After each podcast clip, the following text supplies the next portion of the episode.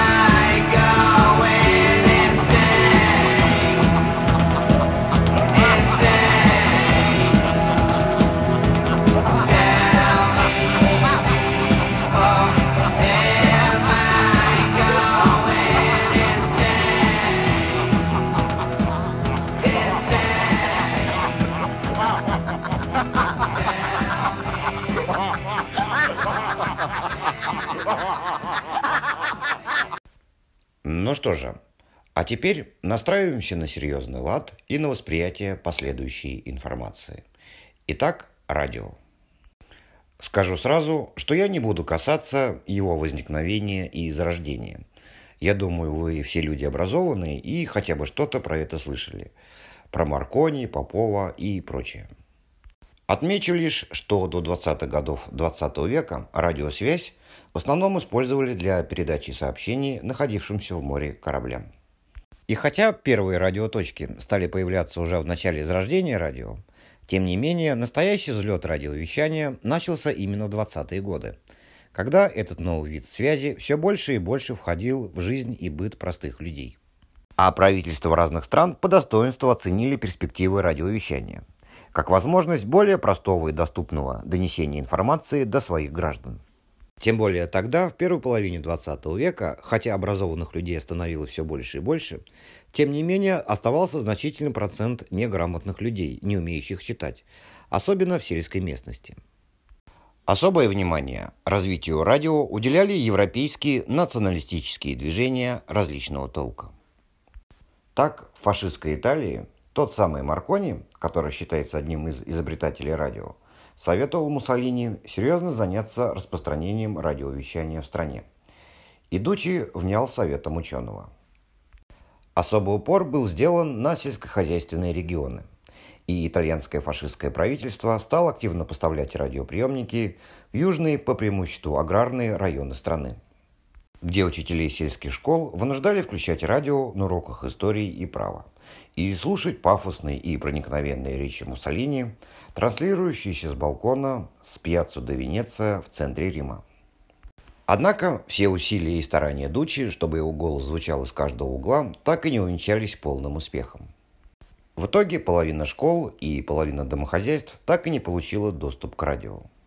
Но вот зато в нацистской Германии идейным последователям Муссолини в лице правительства Третьего Рейха и прежде всего министра пропаганды Адольфа Геббельса удалось поставить радиовещание поистине на широкую ногу, охватив значительную часть страны радиоприемниками.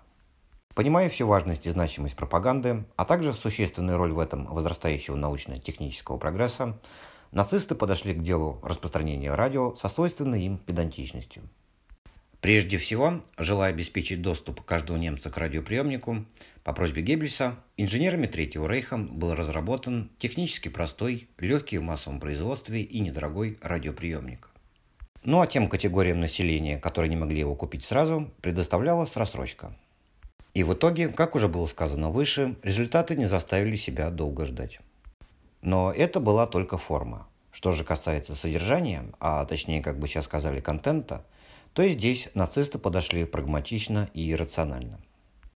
Стараясь привлечь как можно больше слушателей и понимая, что длинные бесконечные монотонные речи фюрера мало кто может выдержать, радиовещание Третьего Рейха разбавлялось различными развлекательными программами, патриотическими песнями, музыкой и прочее. И вот этот вот прием, который был придуман в Министерстве пропаганды Третьего Рейха, в какой-то степени роднит его и с подкастом вашего покорного слуги. Но я категорически против фашизма, национального шовинизма и прочей сегрегации. И, как кто-то сказал, любые сравнения и аналогии опасны. К тому же я надеюсь, что мой подкаст не такой занудный и скучный. В итоге фашистская нацистская пропаганда, которая велась в том числе и через радиоприемники – привела к ужасающим последствиям, которые мы все знаем из уроков истории. Да и с самого начала Второй мировой войны, вернее предлог, повод к ее развязыванию, также был связан с радио. Я имею в виду разработанную Третьим Рейхом операцию «Консервы», когда 31 августа, переодетые в польскую форму, солдаты СС напали на немецкую радиостанцию в городе Глайвиц, Польша. А на следующий день Адольф Гитлер обратился к нации с речью по радио, в котором обвинил поляков. Таким образом, инсценированная провокация удалась. Ну а что было дальше, вы все знаете. Давайте-ка лучше обратимся к коллеге доктора Геббельса, ну, если так можно выразиться, а точнее к его антагонисту и бескомпромиссному противнику. Я имею в виду личного врага Гитлера, знаменитого радиодиктора Юрия Левитана – Величина и значение этого человека столь огромное, что заслуживают отдельного выпуска. Ну а здесь пробежимся лишь пунктирно вкратце. Ну, насколько это возможно. Левитан начал работать диктором на всесоюзном радио в 30-е годы. И хотя от природы он обладал глубоким басом, тем не менее сказывалось его владимирское происхождение и соответствующий провинциальный говор. И поэтому будущему известному диктору приходилось работать над своей речью, чтобы убрать из нее эти географические особенности. И вообще Левитан без конца совершенствовал свое ораторское мастерство, оттачивая его и доводя до кристальной чистоты. Он берет уроки культуры речи у актеров МХАТа, а чтобы выработать четкое произношение, читает свои тексты, стоя вниз головой на руках. Однажды в одном из ночных эфиров, когда Левитан по радио читал свежий выпуск газеты «Правда», который должен был выйти на следующий день, его по радио услышал Сталин. Голос Левитана так понравился Сталину, что он поручил ему зачитать по радио свой доклад, с которым он планировал выступить на открытии 17-го съезда ВКПБ в 1934 году. И молодой 19-летний Левитан блестяще справился с этой задачей. В течение пяти часов без перерыва он читал речь Сталина и при этом не сделал ни единой ошибки. После этого карьера Левитана пошла вверх, и он стал общеизвестным диктором, голосом страны. Ну а 22 июня, когда началась Великая Отечественная война, после выступления по радио Молотова о ее начале, Юрий Левитан весь день зачитывал эту же самую речь ставшую одновременно и знаменитой, и трагической. Позже Левитан вспоминал об этом. Когда я произнес «говорит Москва», я почувствовал, что не могу говорить. Комок застрял в горле. Неужели война? Из аппаратной стучаться, мол, давай дальше, продолжай. Тогда я собрался с силами, с духом, сжал руки в кулаки и продолжил. С тех пор на долгих четыре военных года голос Левитана стал голосом войны. За все это время диктор по радио зачитал около 2000 сводок Софинформбюро и около 120 экстренных выпусков. И вот отрывок одного из них. Сегодня, 5 августа, войска Брянского фронта при содействии с флангов войск Западного и Центрального фронтов в результате ожесточенных боев овладели городом Орел. Сегодня же войска Степного и Воронежского фронтов сломили сопротивление противника и овладели городом Белгород. Это сообщение об освобождении вышеуказанных городов в ходе успешной Курской битвы было прочитано Левитаном 5 августа 1943 года. Тогда, поздним вечером, его неожиданно вызвали читать экстренное сообщение. За полторы минуты до радиоэфира Левитан в попыхах вбегает в студию и быстрым беглым взглядом проходится по тексту сводки. И вот начинается эфир, и Левитан, как всегда, своим мощным железным басом начинает зачитывать текст. И вот, дойдя до слов об освобождении Орла и Белгорода, а это были крупные успехи за долгое время, Левитан мгновенно преобразился. С удвоенной, а то и с утроенной энергией и энтузиазмом он стал зачитывать желанные слова. Пронзительный голос Левитана, звучавший на фронтах, с репродукторов городских площадей пробирал насквозь. Его знаменитые «От Советского информбюро» и далее по тексту фронтовые сводки заряжали, вдохновляли, вселяли уверенность, тем более если новости были об успехах советской армии. И неудивительно, что он стал одним из главных врагов Третьего Рейха. За его голову Гитлер обещал 250 тысяч марок. Но на счастье Левитана, да и всего Советского Союза, о том, как он выглядел, о его внешности, имел представление лишь небольшой узкий круг людей. Один его знакомый по этому поводу метко подметил. Левитана все знали, но никто не узнавал. В воображении многих он выглядел как какой-то чудо-богатырь, Иван Подубный, но на самом деле Левитан обладал ничем не примечательной внешностью, долговязый, в очочках, что называется один из тех, кто затерялся в толпе. Наверное, в этом есть какая-то своя магия радио, ну или, если хотите, подкастов, когда наше воображение и фантазия рисуют в голове какой-то конкретный образ. Однажды незнание внешности известного диктора сыграло с Левитаном даже злую шутку. 9 мая Левитан должен был читать свое знаменитое сообщение о победе – но столпившаяся около радиостанции толпа, возбужденная и переполненная радостными эмоциями о победе и ожидавшего сообщения того самого Левитана из репродукторов, просто не узнала его и не пропустила. В итоге Левитану пришлось идти на запасную радиостанцию, где не было такого ажиотажа, и читать сообщения оттуда. После войны часть фронтовых радиосводок Левитана была потеряна, И уже в мирное время ему пришлось их вновь наговаривать для архивов.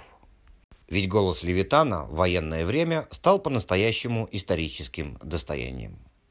Но и в послевоенное время голос Левитана продолжал звучать.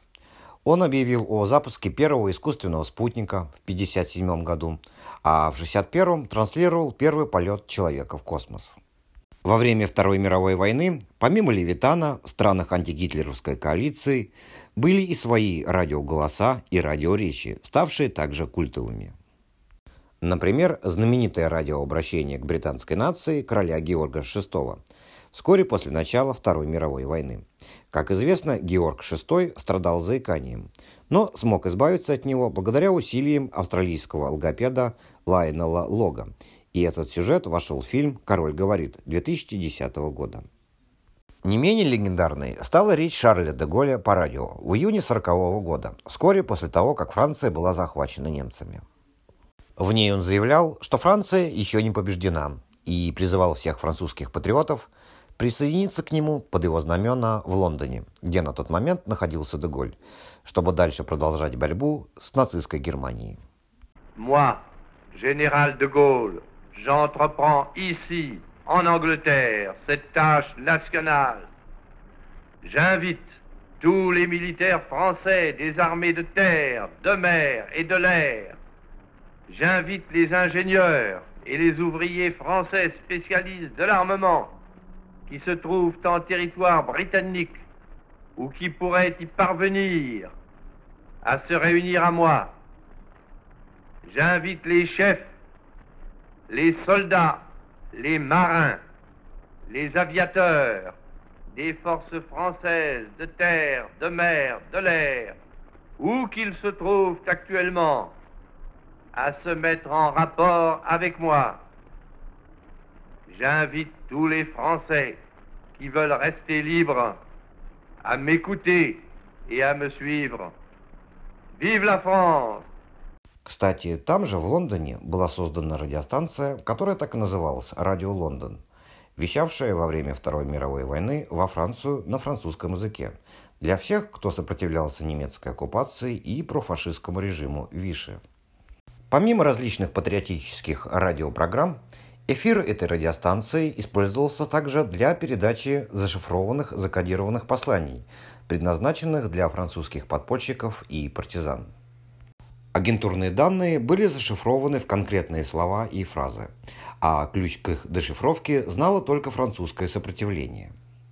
Это могли быть даты рождения людей, известные высказывания и цитаты, ну и так далее. Например, незадолго до высадки в Нормандию в 1944 году радио Лондон передало сообщение о скором наступлении через стихотворение «Осенняя песня» известного французского поэта XIX века Поля Верлена. История радио знает много подобных примеров тайных зашифрованных посланий. Знаменитое над всей Испанией безоблачное небо стало сигналом для испанских националистов к восстанию в середине 30-х годов. А похожая фраза «В Сантьяго идет дождь», брошенная в одном из радиоэфиров Чили в 70-е, знаком для мятежа военных путчистов во главе с Пиночетом. В Португалии в 1974 году во время антифашистской революции «Гвоздик» Прозвучавшая на радиостанции Ренешанса песня «Грандолла. Смуглая девушка», кстати, ставшая неофициальным гимном этой революции, в исполнении ее автора Жозе Афонсу, кстати, тоже участника революции «Гвоздик», стала паролем к активным действиям для заговорщиков. À sombra de uma azinheira que já não sabia a idade Jurei ter por companheira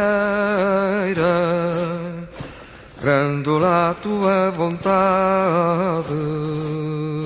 В данном случае я не призываю вас ни к каким выступлениям. И, как я уже говорил, любые аналогии и сравнения опасны. Кстати, о музыке. И мы вновь возвращаемся к французскому радио периода Второй мировой войны. Вскоре после нападения нацистской Германии на Советский Союз – Проживавшая во Франции наша соотечественница Анна Марли Бетулинская, она переехала туда еще годовалым ребенком, вскоре после революции 17 года, возмущенная этим вероломным нападением на ее историческую родину, написала песню «Марш партизан». По призыву Деголя из Лондона, о котором уже говорилось, она переезжает в Англию и исполняет эту песню на русском языке на радио Лондон.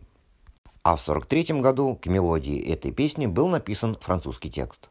Кстати, над словами работал известный французский писатель Морис Дриан, хорошо известный нашему читателю по циклу «Проклятые короли». И эта песня уже на французском языке стала неофициальным гимном всего французского сопротивления.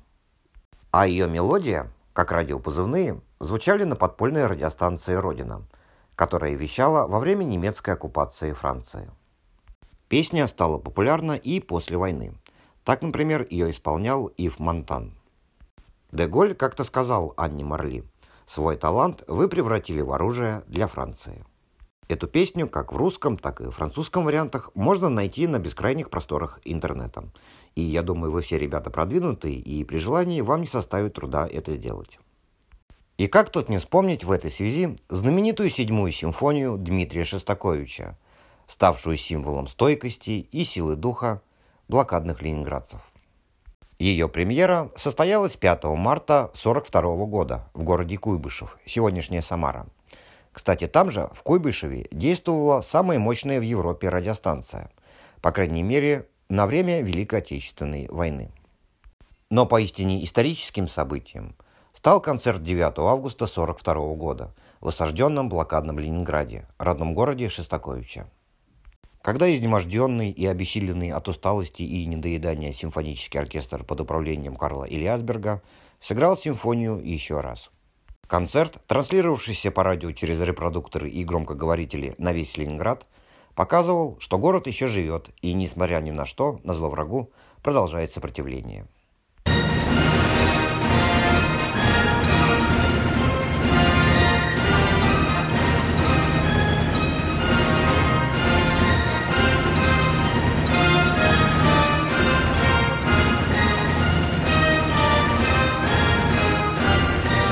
Позже симфония, получившая также название «Ленинградская», будет транслироваться на радиостанциях Британии и США в исполнении лондонского и нью-йоркских симфонических оркестров.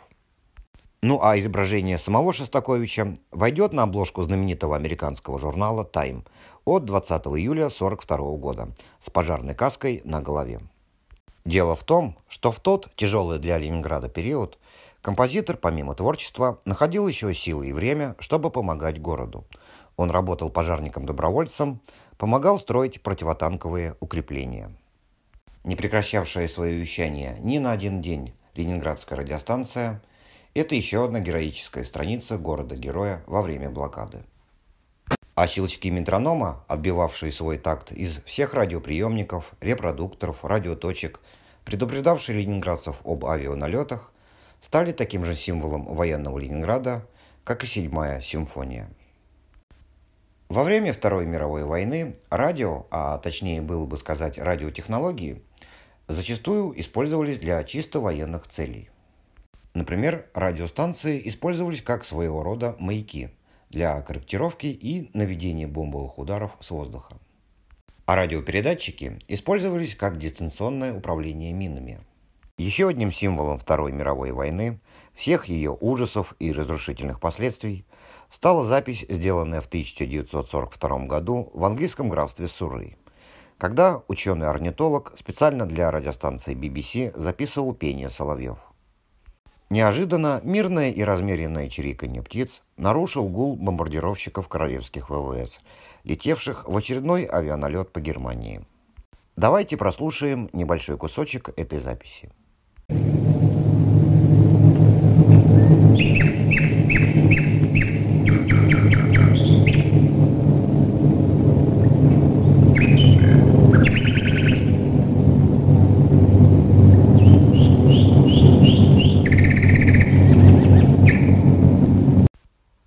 Что ж, после такой содержательной первой части предлагаю отдохнуть, расслабиться и послушать музыку. И если вначале был старый добрый тяжелый рок, то теперь любители электронной музыки сделайте ручку громкости погромче, ибо сейчас будут звучать пионеры этого музыкального направления, немецкая группа Kraftwerk. Песня называется «Радиоактивность» с одноименного альбома 1975 года. Причем название альбома писалось через тире «Радиоактивность», а обложку украшал радиоприемник со знаком радиация. И обратите ваше внимание, что текст данной песни, который повторяется на английском и на немецких языках, еще дублирует код Морзе, который соответствует каждому конкретному слову. Ну а кто владеет этими двумя языками, думаю, сможет самостоятельно дешифровать текст песни. Итак, группа Крафтвар.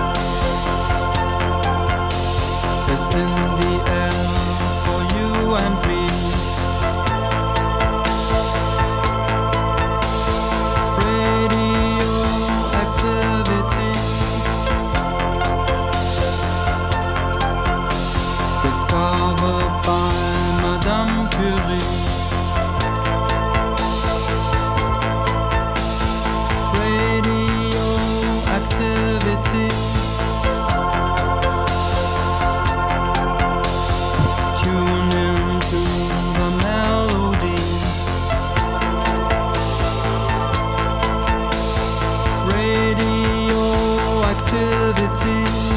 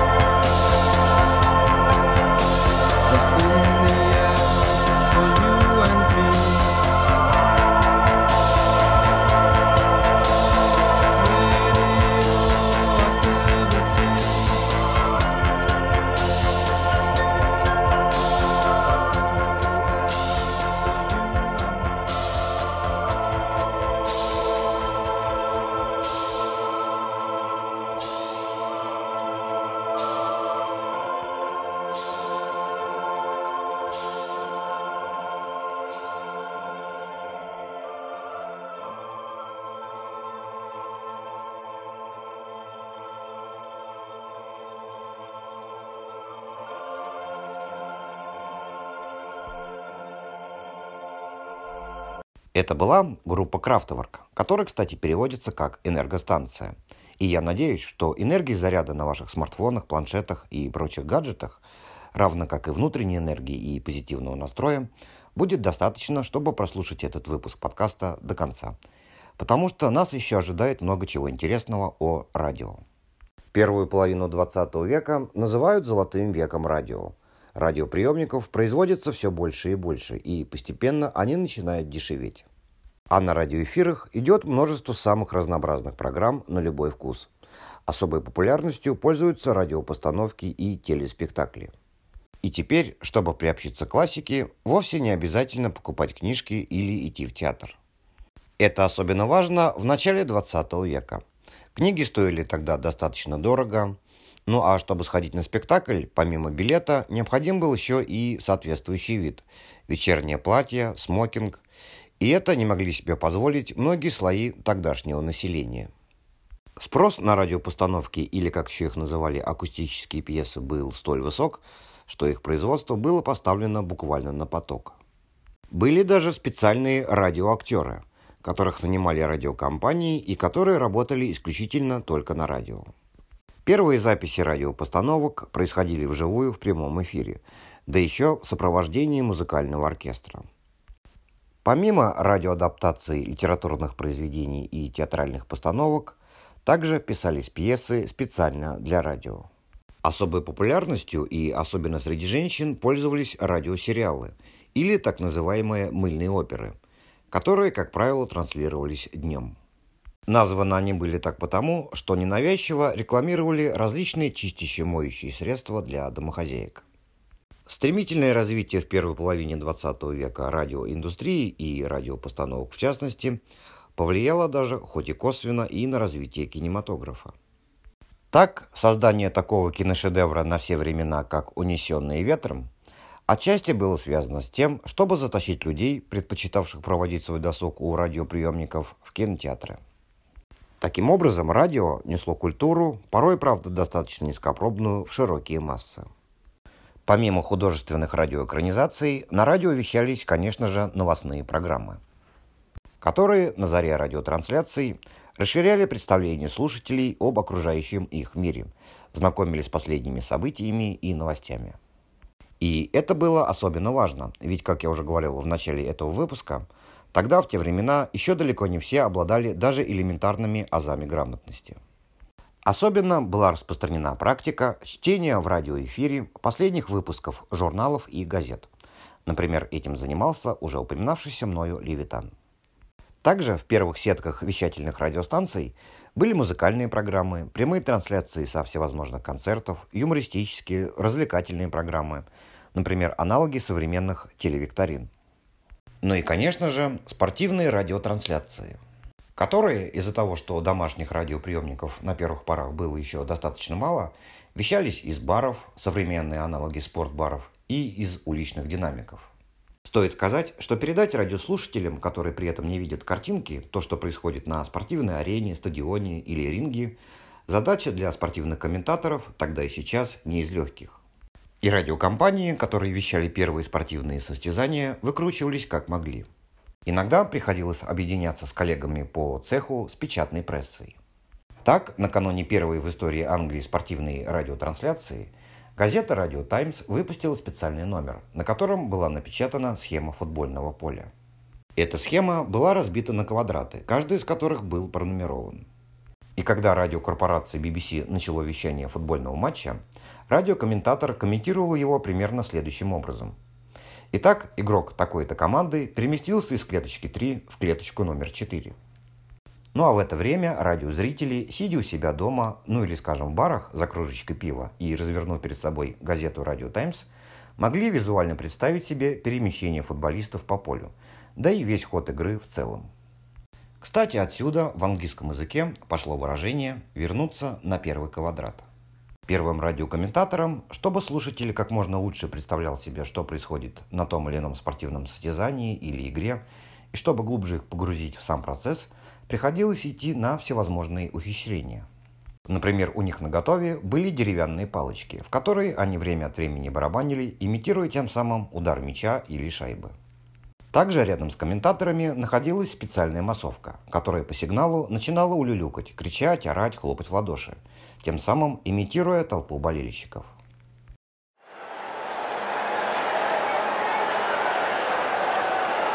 Среди радищиков даже ходило такое выражение, как «спортивное воссоздание», то есть как можно ярче и реалистичнее передать дух и атмосферу спортивного соревнования. Для этого, помимо вышеуказанных хитростей, в радиотрансляциях прибегали и ко второму микрофону. Подобный опыт трансляции на два микрофона имелся и в нашей стране. Так, однажды перед очередной радиотрансляцией хоккейного матча диктор объявил, что впервые в истории советского радио для полноты восприятия матча и его эмоциональной насыщенности микрофон будет находиться не только в комментаторской кабине, но и подвешен над штрафной площадкой у ворот. Правда, уже после первой минуты игрового времени из микрофона, установленного над штрафной площадкой, полилась ненормативная лексика. И так продолжалось весь первый период. Кстати, еще кое-что о советском радио и спорте. Советское государство уже в 20-30-е годы уделяло внимание физическому здоровью своих граждан. И если ранним утром где-нибудь эдак в 1939 году вы включили бы радиоприемник, то могли бы услышать примерно вот такое. Говорит Москва, радиостанция РВ-1 имени Коминтерна. Начинаем урок гигиенической гимнастики. Сейчас по московскому времени 6 часов 15 минут. Доброе утро, товарищи! Проделаем первое упражнение. Встаньте в основное положение. Пятки вместе, носки в сторону. Попрямее встаньте. Подбородок повыше. Сделайте сначала выдох. А теперь глубокий вдох. Начали. Раз, два, рот ладони, три, четыре. Первым, кто начал вести утреннюю радиогимнастику в Советском Союзе, был знаменитый спортивный журналист и комментатор Вадим Синявский. Но по-настоящему всесоюзным голосом радиогимнастики стал Николай Гордеев. Закадровый голос диктора, который вместе с радиослушателями делал зарядку, сопровождался мажорным аккомпанементом пианиста, а иногда и целого оркестра. Помимо утренней гимнастики, была еще так называемая производственная гимнастика, транслировавшаяся в 11 часов, а также специальная детская гимнастика. Вообще стоит отметить, что в сетке советских радиопрограмм было немало детских и юношеских передач. Более старшие радиослушатели, наверное, помнят, что когда утром они собирались в школу, то по радио слушали «Пионерскую зорьку», первый выпуск который вышел в 1934 году.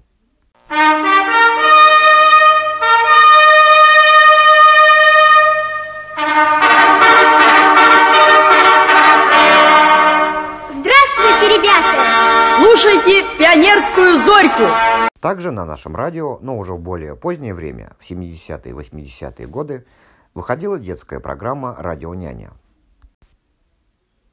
За всю долгую и разнообразную историю радиовещания была одна программа, аналогов которой нет и сегодня. Я имею в виду цикл радиопередач «У камина», который вел 32-й президент США Франклин Рузвельт. Эта программа транслировалась по американскому радио в период с 33 по 44 год. Скорее, это было радиообращение Рузвельта к американской нации, к американским гражданам из одного из своих кабинетов в Белом доме, где находился камин. А по форме, да и по содержанию это было похоже на некий своеобразный сеанс психотерапии, на которых президент тембром своего приятного голоса, одновременно и успокаивающего, и гипнотизирующего, объяснял простым рядовым американцам на доступном для них языке, какие те или иные меры предпринимает американское правительство, чтобы выйти из экономической депрессии. Но в первой половине 40-х годов по преимуществу внутренняя повестка радиоречей Рузвельта по известным причинам сменилась в основном внешней. В этом цикле радиопрограмм внутренний, может быть даже в чем-то подсознательный посыл президента к своим слушателям был таков. В своих обращениях он как бы говорил – все будет хорошо, мы справимся, мы уже справляемся. Доверьтесь мне. Я знаю, как сделать Америку счастливой, процветающей и великой. И это срабатывало. Американцы верили своему президенту. Но золотой век радио к 50-м годам подходил к концу. Его стало теснить бурно развивающееся телевещание. И многие радиосериалы, радиопостановки, детские программы, ведь, как известно, детям больше интересно видеть сам персонаж, перекочевали на телевидение. И многие радиостанции, чтобы выжить и оставаться на плаву в изменившихся условиях, стали менять контент своего радиовещания в пользу увеличения музыки. Все чаще, начиная с 50-х годов, в радиоэфирах стало звучать музыки и выходить различных музыкальных программ.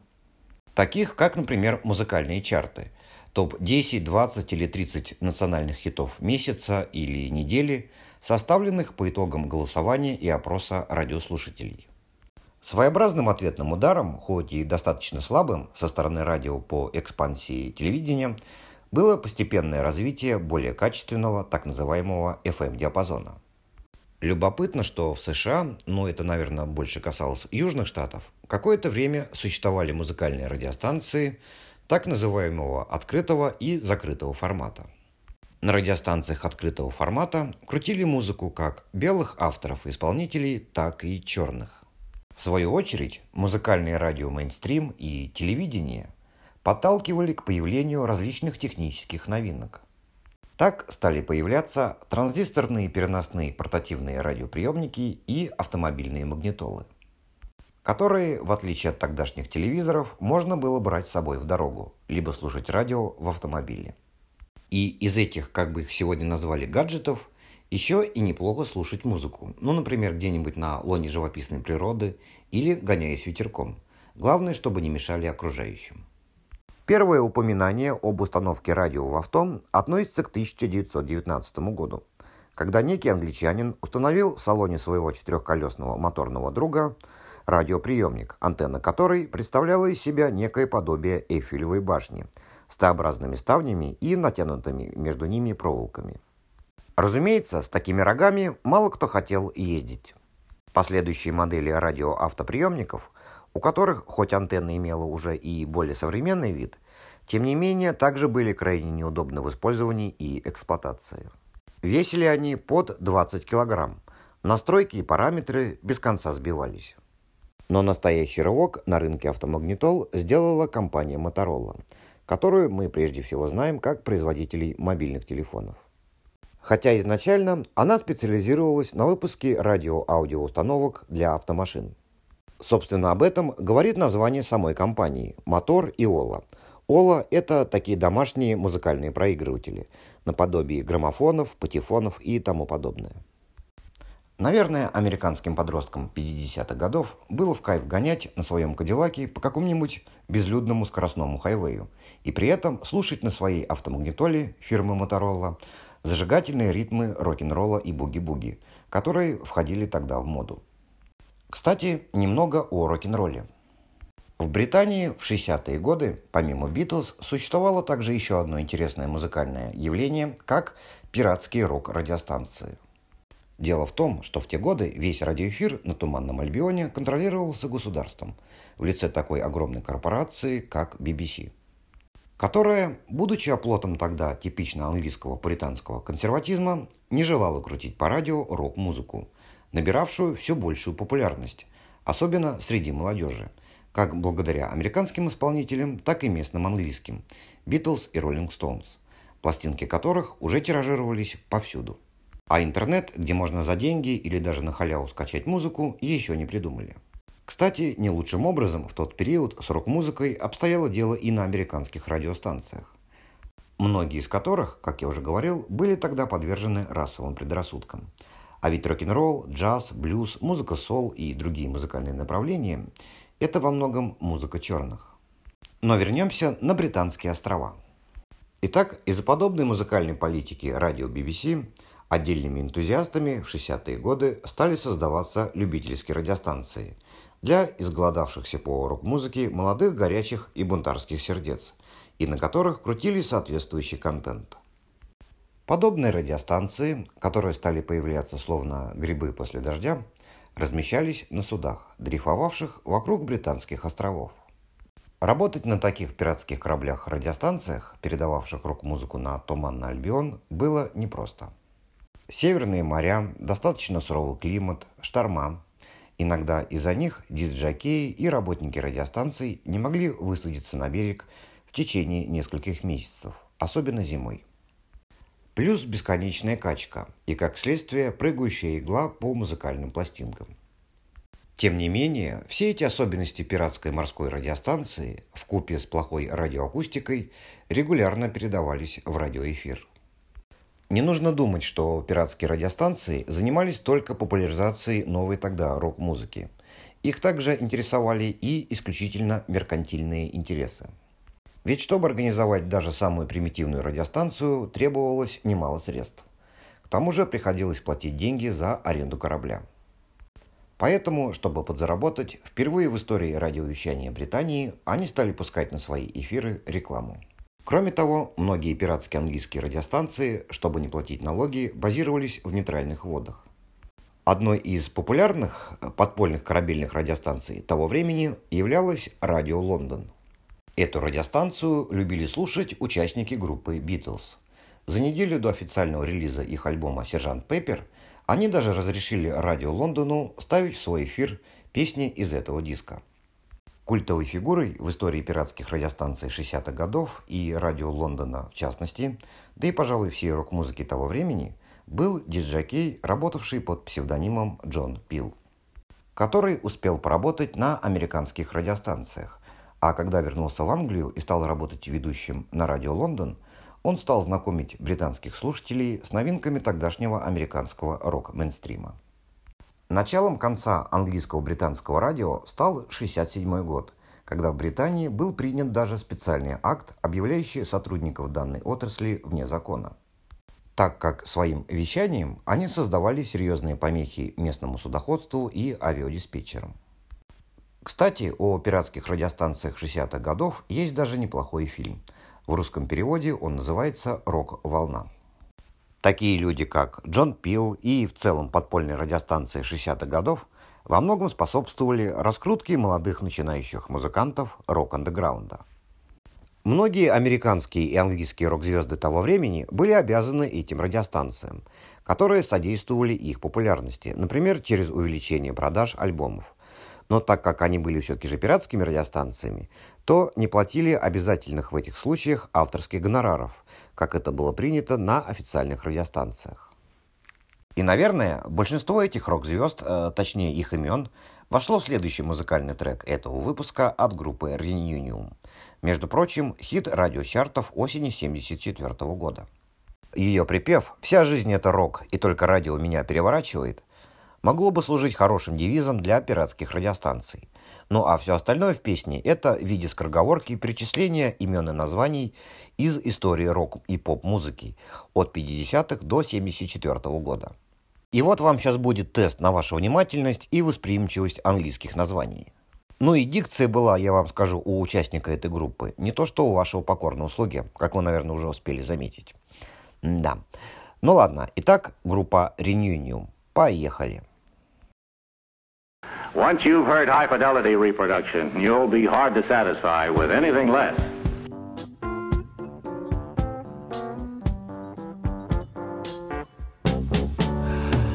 BB Bumble and the Stingers, Martha Hooper, Rachel Singers, Lonnie Mack, Twang, and Eddie Hisman, ring, we're going steady, take it easy, take me high, lie, lie, house of fire, locomotion, poker, passion, deep purple satisfaction, baby, baby, got it, got it, gimme, gimme, getting hot, Sammy's cooking, Leslie Cora, Richie Valens, end the story, Maha Vista, Fuji, I'm a Kama Sutra, Rama Lama, Richard Perry, Spectre Barry, Righteous Arches, Nielsen, Harry, Shimmy, Shimmy, Coco, Poppin', Fats is back and finger poppin'. Life is a rock, but the radio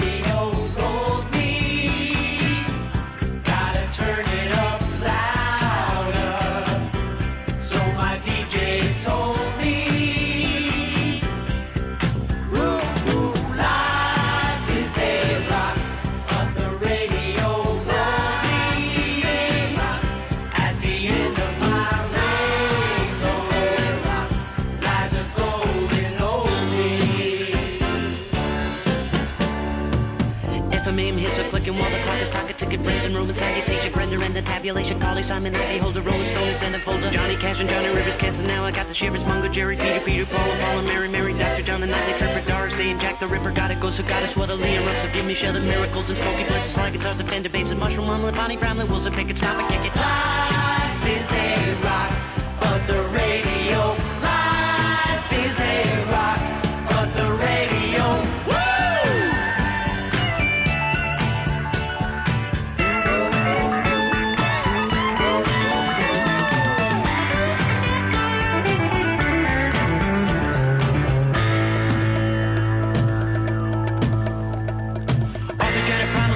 Shay and and Ronnie, Kukla, Fran and Norman, Oakland, Denver, John and Osmond, Donnie, JJ, Caleb, ZZ Top and LL Beat and Dee Donna, David Bowie, Steely Dan and Sing Me Proud CC Ryder, Edgar Winter, Jonas Summers, Isaac Monster, Johnny Thunder, Eric Clapton, Pedal Wallace, Stephen Foster, Doo Da Doo Da, Good Vibrations, be Ronda, Surfing Girl, Little Honda, Tida Tida, Honey Honey, Sugar Sugar, Yummy Yummy, CBS and Warner Brothers, RCA and all the others.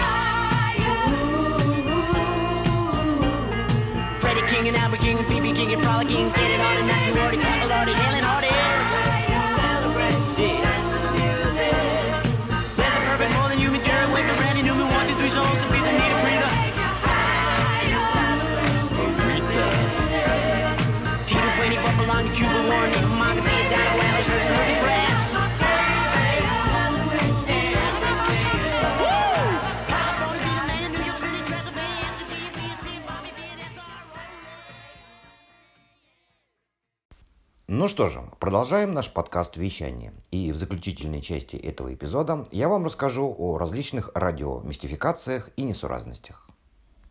Богатой почвой для различных радиомистификаций являлась и является радиореклама, которая, как и любая другая реклама, всегда балансирует, как известно, на грани реальности и мистификаций. Для большинства радиокомпаний и радиостанций реклама является важным источником их доходов. Одним из исключений является уже неоднократно упоминавшаяся мною радиокорпорация BBC, которая финансируется за счет налогов британцев. Помимо рекламы, в истории радиовещания было еще немало случаев розыгрышей и обманов. Так, на заре радиовещания в Америке существовала популярнейшая полудокументальная, полупостановочная радиопрограмма «Марш времени», которая, как нетрудно догадаться, была новостной. Но подача новостей на этой передаче была достаточно своеобразная, по крайней мере по сегодняшним меркам.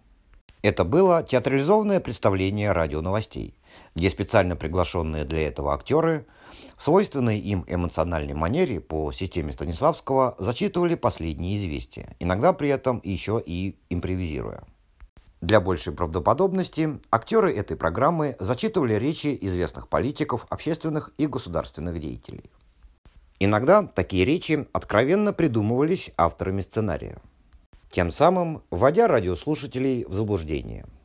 Этой новостной передачей был сильно недоволен Франклин Рузвельт, которому время от времени приходилось опровергать эти фейковые заявления, которые он не говорил, в том числе и на своей авторской радиопрограмме «У камина с президентом». Среди актеров, работающих на озвучке новостей в «Марше времени», был знаменитый кинорежиссер, сценарист и актер Орсон Уэллс. Тот самый Орсон Уэллс, который в 1938 году поставит радиопостановку фантастического романа Герберта Уэллса «Война миров», который вызовет в Америке панику, так как многие подумали, что это реальный новостной репортаж с места действий. Wait a minute, something's happening. Humped shape is rising out of the pit. I can make out a small beam of light against a mirror. What's that? There's a jet of flame springing from the mirror and it leaps right at the advancing men. It strikes them head on. Lord, they're turning into flames. Now the whole field's caught up by the woods, the barns, the, the gas tanks, tanks of the automobiles spreading everywhere. Coming this way now, about 20 yards to my right. Останавливаться на этом долго я не буду. Это достаточно известный факт. Ну а кто не знает, то Google вам в помощь. Отмечу лишь, что аналогичный панический эффект, как в Америке, но уже с более губительными последствиями, были даже человеческие жертвы, эта радиопостановка по мотивам Герберта Уэллса, но уже на испанском языке, вызвала в 1949 году в Эквадоре. После этого постановщик этой испаноязычной версии даже был вынужден бежать из страны. И под конец еще один любопытный случай, касаемый радио. Примерно из той же серии, когда постановочное кажется абсолютно реальным, ну или наоборот.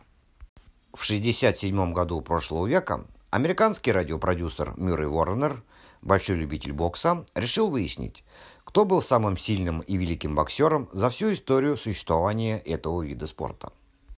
По специальной анкете, на которой указывались мельчайшие подробности характеристики тех или иных боксеров, он опросил 250 экспертов в области бокса.